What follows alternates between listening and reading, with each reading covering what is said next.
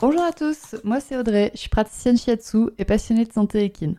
Et tous les vendredis, je me mets au défi de vous partager un maximum d'informations et de pistes de réflexion sur un sujet lié à la santé de vos compagnons à crinière. Je vous embarque donc avec moi pour parler physiologie, émotions et relations, avec beaucoup de bonne humeur et surtout de la passion. C'est parti, je vous souhaite une bonne écoute.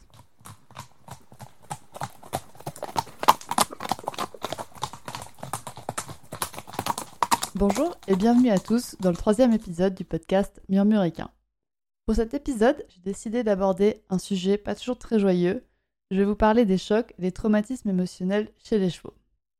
Oui, je sais, le sujet est carrément glauque quand on y réfléchit, et j'aimerais ne pas avoir à l'aborder. Malheureusement, dans ma pratique du shiatsu, je rencontre beaucoup de chevaux qui portent en eux les marques d'un traumatisme émotionnel. À croire que je les attire.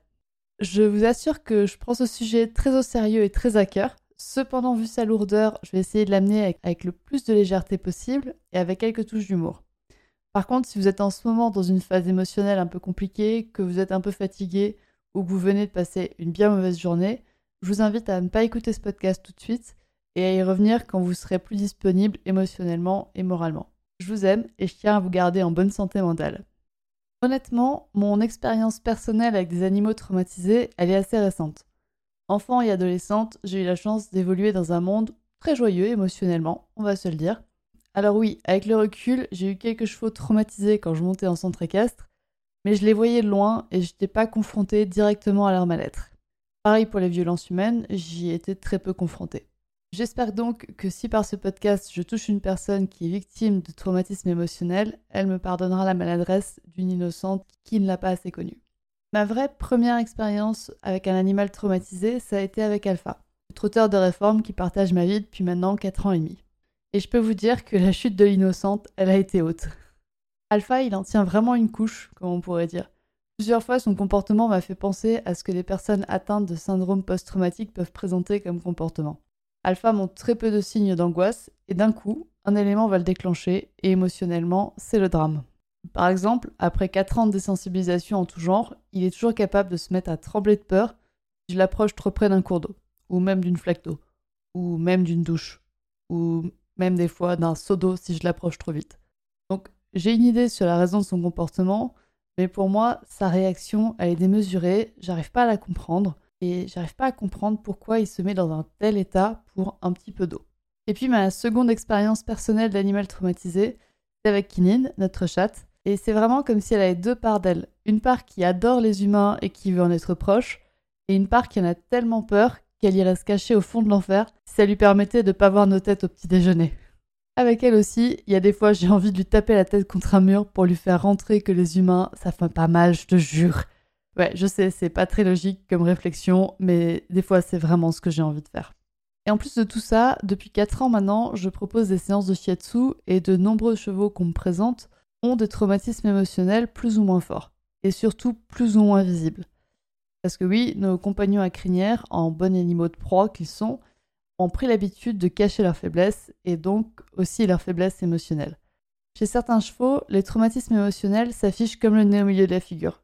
C'est typiquement tous les chevaux qui ont peur des hommes. Allez chercher, je comprends pas pourquoi, les femmes ça fait un peu apparemment moins peur dans l'imaginaire collectif des chevaux. Vraiment, je trouve pas la réponse. Et il y a également les chevaux qui ont une peur qui est très marquée et donc très visible, comme le vent, les obstacles, les chandeliers des fois aussi. Il y a l'eau, comme Alpha, il y a les passages étroits, il y en a qui ont une peur bleue des chiens, et il y en a, c'est la peur qui est combinée. Donc ils ont peur des chiens dans les passages étroits, ils ont peur des obstacles, ils ont peur du vent, il y en a qui ont vraiment peur de tout, à croire qu'ils ont été tabassés toute leur vie. Quoique, on se demande. Bon. Et puis, bah, il y a les chevaux qui sont les champions du camouflage. Ils sont souvent très calmes, très volontaires, très généreux et ils tolèrent quasiment tout. Et du coup, bah, comment on repère un traumatisme chez ces chevaux s'ils le camouflent si bien que ça? Bah ça, on peut le diagnostiquer, on va dire, par des problèmes physiques qui sont inexplicables, ou du moins qui sont difficilement explicables. Et pour moi, la grande gagnante des manifestations physiques d'un trouble émotionnel, c'est la dermite. Très peu de dermites que je rencontre ont une origine purement physique. Désolée de vous décevoir, mais la plupart des allergies ont une cause émotionnelle qui est souvent profonde avant d'avoir une cause physique. Même si votre vétérinaire a diagnostiqué qu'il est allergique aux moucherons, à l'eau, à la neige, à l'herbe. Oui, il y a une cause physique, mais il y a une cause émotionnelle qui se cache aussi derrière.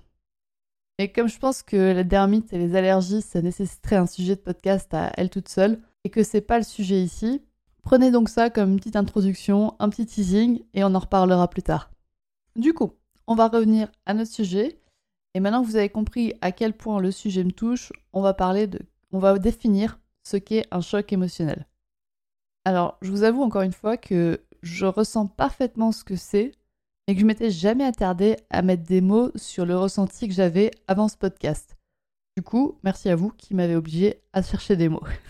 Et donc, en psychologie, le choc émotionnel est bien défini, et la définition dit qu'il résulte d'un événement traumatisant qui, submerge, il est difficile à dire ce mot, donc, le choc émotionnel résulte d'un événement traumatisant qui submerge la faculté que possède un individu à faire face aux émotions qu'il ressent lorsque l'événement traumatisant survient. Alors du coup, cette définition, elle est un peu longue et on va la diviser en deux parties, les événements traumatisants et la gestion des émotions. Premièrement, du coup, les événements traumatisants. La difficulté, c'est de définir qu'est-ce que c'est qu'un événement traumatisant.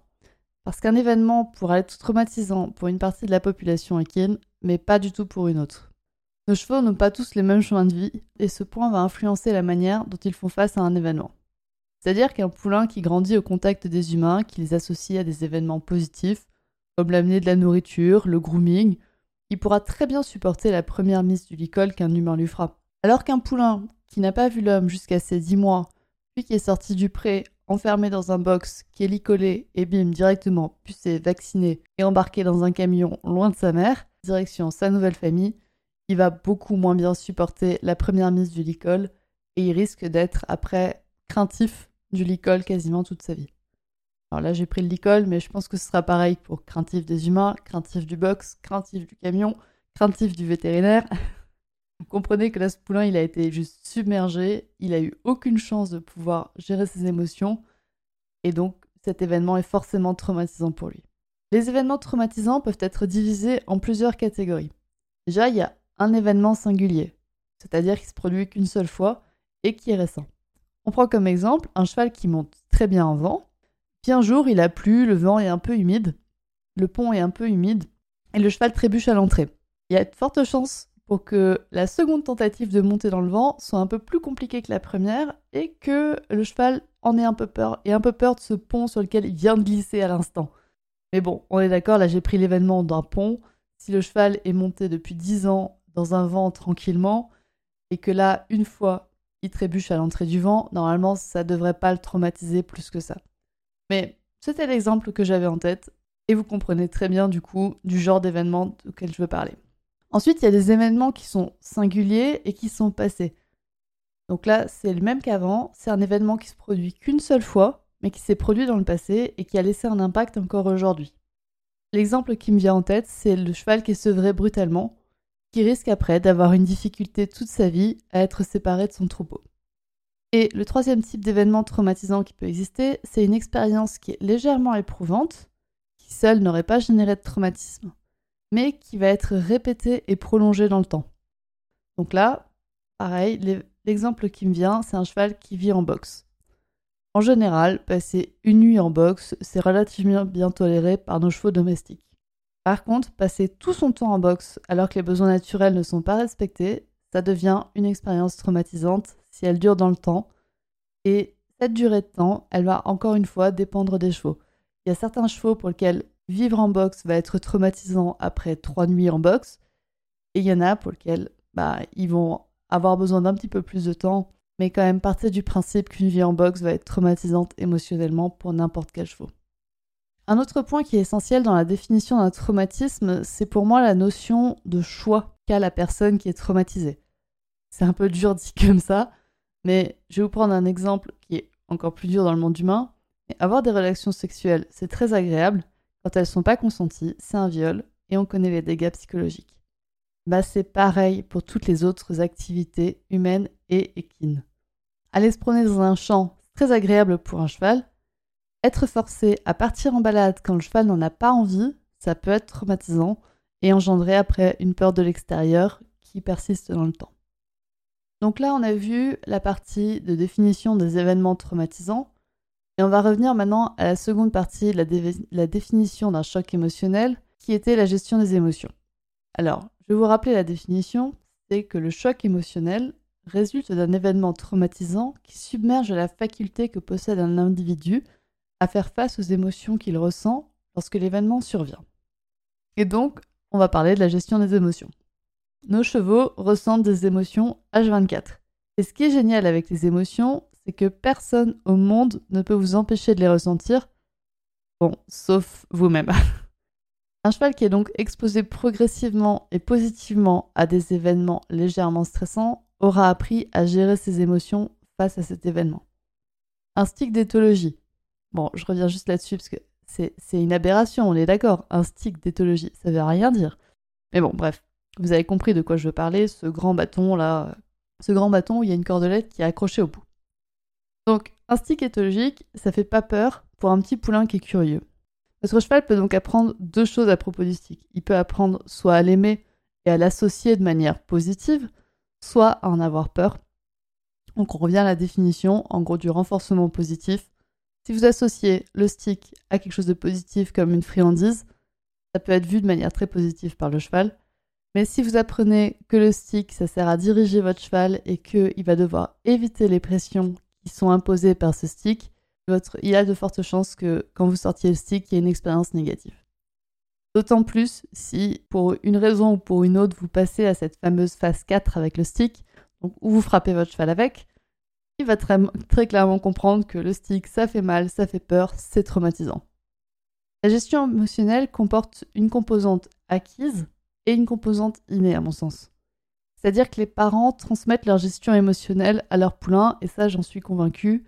Et maintenant, ça a été relativement prouvé. Et je parle des deux parents. C'est-à-dire que même dans le monde du cheval, où le père, en général, ne connaît quasiment jamais son poulain, et n'a donc pas d'influence sur son apprentissage, va quand même, son matériel génétique va quand même entrer en jeu dans la gestion émotionnelle qu'a ce poulain. Et là encore, pour moi, on retrouve la notion de choix qui est très importante. Si vous laissez votre cheval explorer son environnement de, manière autonome et consentie, il y a fort à parier que ces traumatismes émotionnels seront bien moins nombreux. On a donc vu ensemble qu'est-ce qu'un événement traumatisant, on a discuté un peu de la gestion des émotions, et maintenant je voulais aborder avec vous les traumatismes que je rencontre, en tout cas moi, chez le cheval. on a déjà vu quelques traumatismes émotionnels qui sont fréquemment rencontrés, comme la mise en vent, le sevrage, le travail avec le stick, mais il y en a bien d'autres. D'une manière générale, tout ce qui ne respecte pas l'éthologie du cheval peut être traumatisant. Et je parle bien ici de la vraie éthologie, celle qui consiste à observer les chevaux dans un milieu le plus naturel possible et à noter dans un cahier leurs comportements les plus naturels possibles, c'est-à-dire les comportements qui vont émerger de leur milieu de vie, de leurs interactions avec les congénères, de leur gestion des émotions la moins altérée possible par l'humain. On est bien d'accord que plus aucun de nos chevaux actuels ne sont vraiment naturels, même les races rustiques, c'est-à-dire que toutes les races de chevaux ont été très modifiées par l'être humain, Ok, elles ont été plus ou moins modifiées selon les races, mais elles ont quand même été modifiées. Et du coup, le comportement de nos chevaux et leur gestion des émotions a également été, été modifié. Et pour moi, vouloir un cheval qui soit sauvage, qui soit naturel, c'est une utopie qui peut être relativement dangereuse selon le cheval auquel vous faites face. Cependant, il y a quand même encore quelques petites règles qui peuvent s'appliquer chez tous nos chevaux sur leur principe de vie de base. C'est-à-dire que les chevaux sont des animaux qui sont sociaux, qui sont grégaires, qui marchent en mangeant plus de 16 heures par jour, qui se reproduisent de manière naturelle. Les poulains sont sevrés vers 10 mois, mais restent avec leur groupe familial jusqu'à leur maturité sexuelle. Ils bénéficient ainsi de repères sociaux qui sont très forts. Un groupe de chevaux est stable, et les juments vivent généralement ensemble quasiment toute leur vie. Alors là, on voit bien dans cette définition à quel point notre mode de détention actuel des chevaux ne correspond pas du tout à cette image. Bon, déjà, si votre cheval vit en boxe, qu'il est sorti une heure par jour pour être travaillé et qu'il mange dans un râtelier la tête en haut, c'est un énorme carton rouge. Je veux bien comprendre que dans certaines localisations, l'hébergement soit compliqué, que dans certaines situations, le box soit un impératif, notamment pour des raisons de santé, mais détenir quotidiennement son cheval dans cette situation, pour moi, c'est impensable. Donc le traumatisme du sevrage commence à être bien connu? Oui, de séparer un poulain de sa mère du jour au lendemain à six mois, c'est brutal. Même nous, on ne le fait pas chez les humains. Et ça pose des traumatismes qui, se poursuivront toute la vie. Et en plus de ça, je voulais vous parler des chevaux qui sont sevrés et qui ensuite sont regroupés entre poulains. Des fois, il y a un vieux tonton poney qui est relativement dépassé par la situation qui est dans le troupeau, mais encore dans de nombreux élevages, on voit les poulains qui sont regroupés tous ensemble. Et si on prend l'exemple avec les humains, vous imaginez maintenant une bande d'enfants entre 8 et 10 ans que vous laissez tout seul toute la journée, sans adultes pour mettre des repères solides. C'est le cafarnaum pas possible.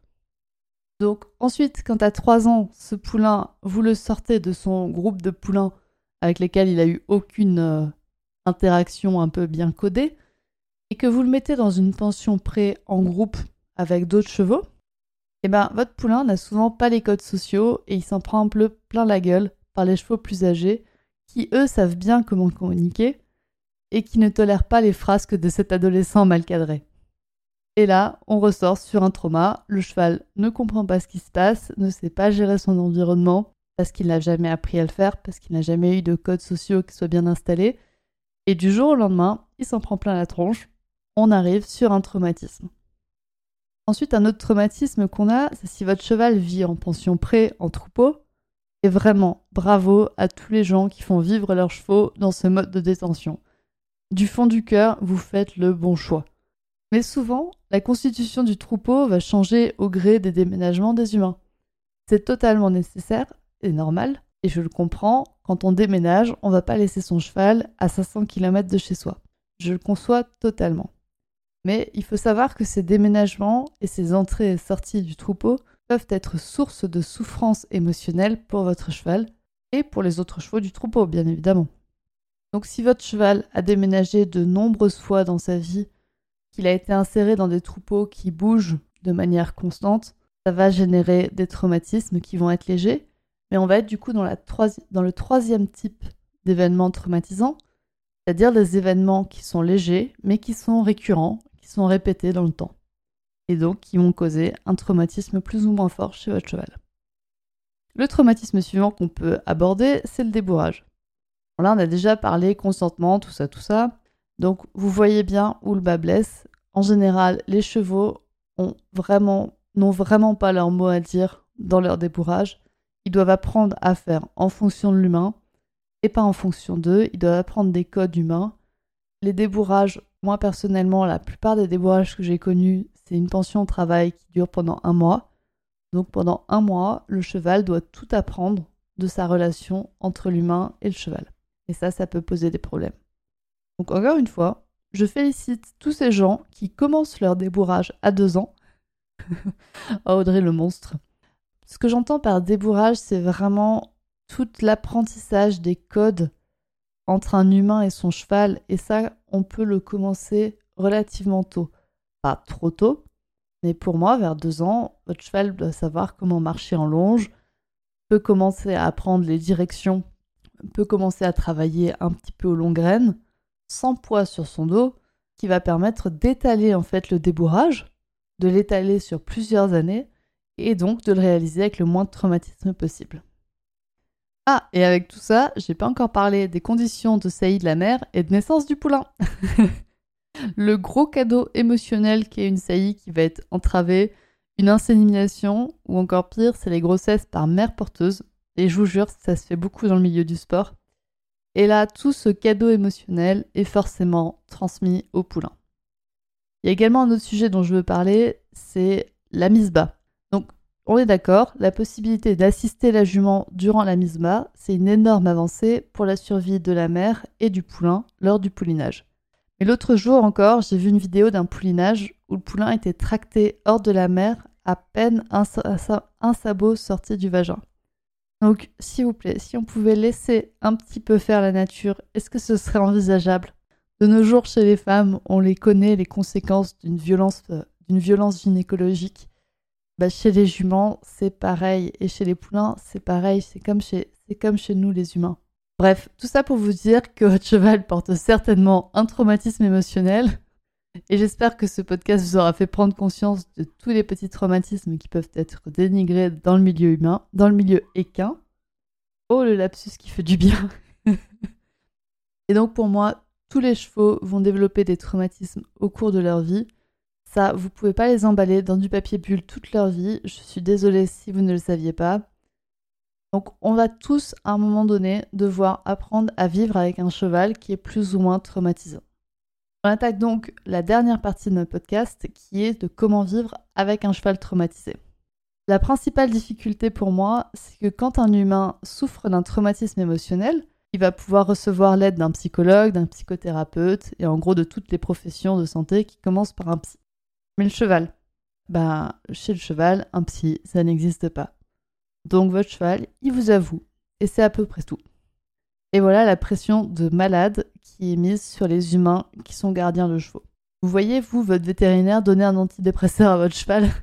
Pas moi en tout cas. Et pourtant, mon vétérinaire est génial et je suis sûre, et je pense qu'il en a peut-être déjà mis des chevaux sous antidépresseur. Vous vous retrouvez donc tout seul face à votre cheval traumatisé, à ne pas le comprendre et à même vous énerver devant ses réactions démesurées, selon votre vécu à vous, et je le comprends totalement, j'ai été dans la même situation. Je vous jure, il y a eu plusieurs fois, j'ai eu envie de frapper la tête d'Alpha contre un mur et lui dire que non, une flaque d'eau ça mange pas les poneys, il n'y a pas d'alligators qui vont en sortir, il gardera ses quatre pieds qui vont pas se dissoudre dans l'eau. Enfin, je sais pas ce qui lui passe par la tête, mais vraiment, j'avais envie de le faire. et au risque de vous décevoir, si vous pensiez que ça marche, euh, ça marche pas. Le seul truc qui marche pour moi, c'est le temps. Il va falloir prendre énormément de temps pour déconstruire avec amour tout ce que votre cheval a vécu, pour ensuite seulement pouvoir lui proposer d'autres expériences qui seront bénéfiques. Pour vous aider à déconstruire tout ça, il y a plusieurs solutions. Il va falloir tester ce qui convient à votre cheval et ce qui convient à lui seul, et seul lui pourra le décider. Alors pour moi, laisser un cheval qui est vraiment traumatisé par l'humain auprès, sans aucune visite, peut être une solution temporaire. Même si laisser son cheval gérer tout seul, c'est rarement une bonne alternative à mon sens. Vous connaissez beaucoup d'humains qui savent se débrouiller tout seuls pour sortir d'un traumatisme émotionnel. Pas moi. Et je pars du principe que c'est pareil pour les chevaux. Entourez-vous donc de professionnels qui vous épauleront dans votre travail avec votre cheval. Je parle là de monitrices, de gestionnaires de pension, de shiatsuki, d'ostéopathes, de pareurs bienveillants, de vétérinaires également. Et en gros, tous les professionnels qui gravitent autour de votre cheval vont devoir s'adapter à son vécu et à ce que vous, vous comprenez de votre cheval. Et pour vous aider alors Pour vous aider, vous, les petits humains qui sont démunis face à la réaction de leur cheval. Parce que je sais qu'il peut être très très douloureux de voir son cheval souffrir sans savoir quoi faire pour l'aider. Et même si on sait quoi faire pour l'aider, il y aura forcément des moments de découragement de votre côté et c'est normal. On n'est pas des super-héros. Dans les cas-là, mon meilleur, mon meilleur conseil, c'est d'en parler. Allez vous aussi pleurer sur l'épaule de quelqu'un d'autre. Vous savez, comme ces cercles de psy qui vont consulter un autre psy, qui lui-même consulte un autre psy, etc. Eh bien, constituez-vous votre cercle de psychologues de chevaux traumatisés, parce que c'est ce que vous êtes, et exprimez toutes vos émotions face à un humain. Vous pouvez aussi le faire à l'écrit, dans un carnet, ça marche très bien. Mais rappelez-vous qu'il faut que vous sortiez des émotions et que c'est lorsque l'on ne sort pas ces émotions qu'elles nous submergent et peuvent donc potentiellement créer un traumatisme émotionnel. Donc à vous d'exprimer tout ce que vous avez besoin d'exprimer par le moyen qui vous paraît le plus logique, le plus pertinent pour vous. Et si vous avez besoin d'en parler, n'hésitez pas à vous confier également aux professionnels qui entourent votre cheval. Ils sauront vous comprendre, ils sont aussi certainement passés par là et ils ont certainement vu d'autres personnes qui sont passées par là et ils pourront vous mettre en contact avec elle pour en discuter et pour vous tirer vers le haut, pour nous tirer vers le haut tous ensemble. Voilà, cet épisode est terminé pour aujourd'hui. J'espère que vous en avez appris pas mal et que vous n'êtes pas trop en train de pleurer dans votre oreiller. Vraiment, euh, c'est un sujet que je voulais aborder et qui est pas facile à aborder à mon sens. Donc j'espère que je l'ai fait de manière la plus délicate possible, sans blesser personne. Et on se retrouve du coup la semaine prochaine pour parler d'un autre épisode qui sera plus joyeux, je vous assure. Et ben voilà, c'est terminé pour aujourd'hui. J'espère que cet épisode vous a plu. Si c'est le cas, n'hésitez pas à partager le podcast à une personne qui veut aussi en apprendre plus sur les chevaux avec vous. Et retrouvez l'ensemble des informations et des liens en description de l'épisode, ainsi que sur le site www.murmure-animal.fr. Si vous avez des idées, des suggestions, ou si vous avez juste envie de me dire que vous avez trop aimé cet épisode, vous pouvez me laisser des petits mots sur Instagram à murmure.animal.shiatsu et n'oubliez pas de vous abonner à Murmuricain sur votre plateforme d'écoute préférée pour ne louper aucun épisode. On se retrouve vendredi prochain pour un nouvel épisode et sur ce, bon week-end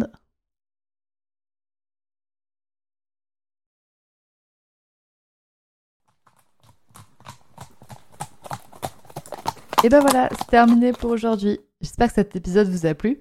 Si c'est le cas, n'hésitez pas à partager le podcast à une personne qui veut aussi en apprendre plus sur les chevaux avec vous. Et retrouvez l'ensemble des informations et des liens en description de l'épisode, ainsi que sur le site www.murmure-animal.fr.